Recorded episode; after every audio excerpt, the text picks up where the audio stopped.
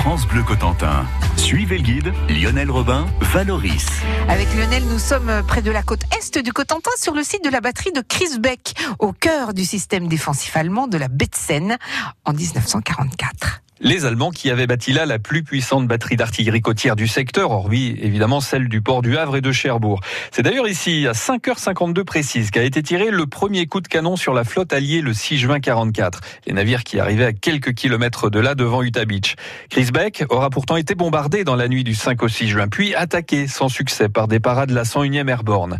Avec Marie Levéziel, qui s'occupe ici des visites guidées, nous sommes devant un énorme trou dans le mur intérieur d'un blocos. Trou dû à un tir de barrage depuis la batterie d'Asville, à quelques kilomètres plus au sud. Euh, on peut voir grâce à ça aussi les matériaux utilisés, donc euh, tout ce qui est euh, béton armé, etc., qui nous permet de garder justement ces blocos dans un état exceptionnel. Donc ce trou, en fait, il vient d'un tir non cadré des environs de la batterie d'Asville. Il date du 8 juin 1944, quand les Américains sont venus donc attaquer la batterie de Chris Beck. Chris Beck a demandé à Asville de les défendre en fait en, en tirant sur leur position. Donc un tir non cadré euh, est passé par l'escalier. C'est un petit peu vraiment euh, exceptionnel. Il est passé par l'escalier sans trop le détruire et a impacté carrément le mur du blocos ici. Parce que quand on voit l'épaisseur du mur qui doit faire euh, un mètre facilement d'épaisseur et le trou que ça a généré, ça devait être extrêmement violent. Oui, oui, c'est vrai. On, enfin, on voit même les petits impacts de l'autre côté de, du mur et on peut se dire que voilà, s'il y a eu des soldats ici, ça a fait de grosses pertes humaines aussi. Hein. Donc ici, on a une bonne aussi euh, représentation du camouflage. Comme je vous ai dit tout à l'heure, on a retracé les tranchées qui reliaient les, bunkers comme c'était d'époque, tranchées souterrains bien sûr. Et on peut voir aussi que donc juste au-dessus de cet abri, on a refait un style de camouflage. Vu que les tranchées étaient en, plein air et le sont aujourd'hui, elles étaient simplement recouvertes de, de branchages, de roseaux et de systèmes de, petites poutrelles en bois pour euh, soutenir en fait tout ce camouflage, ce qui permettait d'un point de vue aérien de pas voir les allées et venues des soldats mhm. Les bunkers. Ah voilà, une allée couverte. Là, c'est un souterrain hein, pour aller d'un bunker à l'autre, en fait. Hein. Oui, bah, celui-là, il a été découvert donc à la saison 2018. Donc, c'est le poste de commandement anti-aérien L410A. Euh, c'est le plus gros bunker de la batterie. Euh, il est sur, euh, vous allez voir, en sous-sol, il y a six pièces. Donc il a aussi gardé le style de camouflage, comme je vous disais tout à l'heure, il y a quelques blocos qui sont hors du sol, dont celui-ci et les premières casemates.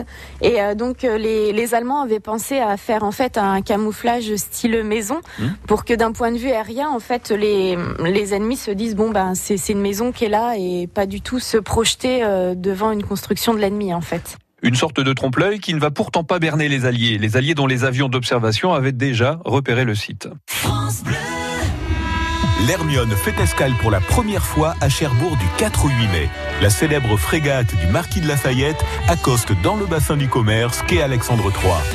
France Bleu Cotentin vous offre vos invitations pour visiter ce navire emblématique. Écoutez France Bleu Cotentin chaque jour et gagnez vos places. L'escale de l'Hermione à Cherbourg, c'est avec France Bleu Cotentin.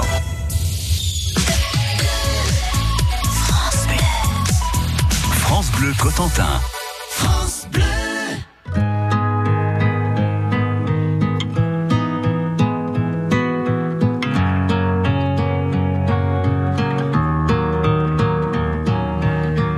Devant le portail vert de son école primaire, on le reconnaît tout de suite. Toujours la même dégaine avec son pull en laine, on sait qu'il est un. Il pleure la fermeture à la rentrée future de ses deux dernières classes. Il paraît que le motif c'est le manque d'effectifs, mais on sait bien ce qui se passe. On est les oubliés la campagne, les paumés, les trop loin de Paris, le cadet de leurs soucis. À vouloir regrouper les cantons d'à côté en 30 élèves par salle. Cette même philosophie qui transforme le pays en un centre commercial. Ça leur a pas suffi qu'on ait plus d'épicerie, que les médecins se fassent la malle. Y a plus personne en ville, y a que les banques qui brillent dans la rue principale. On est les oubliés, la campagne les paumés, les trop loin de Paris, le cadet de leurs soucis. Qu'il est triste le patelin avec tous ces ronds-points qui font tourner les têtes. Qu'il est triste le préau sans les cris des marmots, les ballons dans les fenêtres. Même la petite boulangère se demande ce qu'elle va faire de ces bons becs qui collent. Même la voisine d'en face, la peur, ça l'angoisse, ce silence dans l'école. On est les oubliés, la campagne, les paumés, les trop loin de Paris, le cadet de leurs couloirs du ministère, les élèves sont des chiffres. Y a des gens sur le terrain, de la crêpe plein les mains, qu'on prend pour des sous Ceux qui ferment les écoles, les cravates et du col sont bien souvent de ceux. Ceux qui ne verront jamais, ni de loin ni de près, un enfant dans les yeux. On est les oubliés, la campagne, les paumés, les trop loin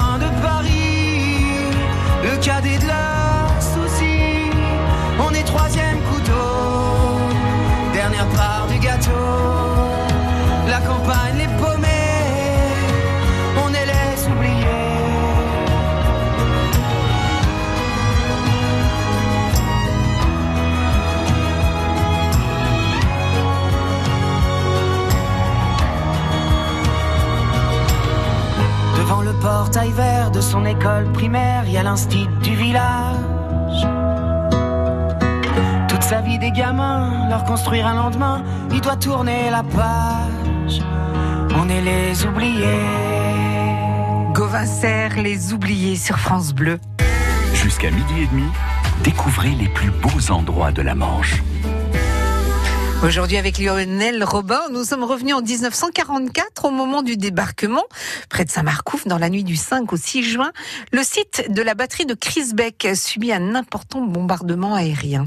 Mais le site est bien équipé en matière de DCA, la défense contre avion, avec notamment six canons antiaériens confisqués à l'armée française. C'est une véritable forteresse à laquelle vont s'attaquer sans succès les para-américains, puis des troupes débarquées à Utah Beach quelques temps plus tard. La batterie sera finalement prise le 12 juin après le repli plus au nord de sa garnison. Avec Marie Levéziel, qui est guide ici sur la batterie de Crisbeck, eh bien nous sommes dans le poste de commandement antiaérien.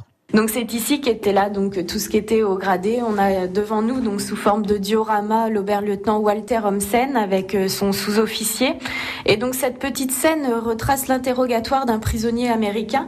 Et donc c'est grâce à cet interrogatoire qu'ils ont su euh, que les Américains avaient des plans très très détaillés de la batterie de Crisbeck. Donc ils croyaient quand même que leur batterie était restée cachée. Et donc euh, grâce à cet interrogatoire, ils ont vu qu'ils avaient des cartes et tous les éléments en main pour savoir qu'il y avait une grosse batterie d'artillerie euh, présente ici. Voilà, donc tout autour de nous, on peut voir aussi du matériel d'époque. On a le téléphone blindé qui reliait tous les blocos, donc ça permettait aux soldats de communiquer entre eux. Euh, on a aussi euh, beaucoup de choses euh, d'époque, des cartes, enfin des casques, vraiment tout ce qu'on a pu remettre pour bien rendre les scènes réalistes. Il y a même un poêle à bois parce que je pense qu'un blocos sous terre, c'est frais et humide. hein. Voilà, c'est ça, on peut le voir aujourd'hui. Mais euh, oui, tout à fait, les, les blocos s'étaient chauffés, et puis c'était aussi leur moyen pour faire à manger, ils, ils utilisaient les poêles à bois. Donc on peut voir aussi dans les autres pièces du bunker, on avait des, réserves d'eau, bien sûr, pour euh, en cas d'attaque, euh, si le blocos donc était fermé par les, portes étanches et blindées, euh, ils avaient un moyen pour manger, s'alimenter, etc. On peut voir aussi, hein, on parlait d'électricité.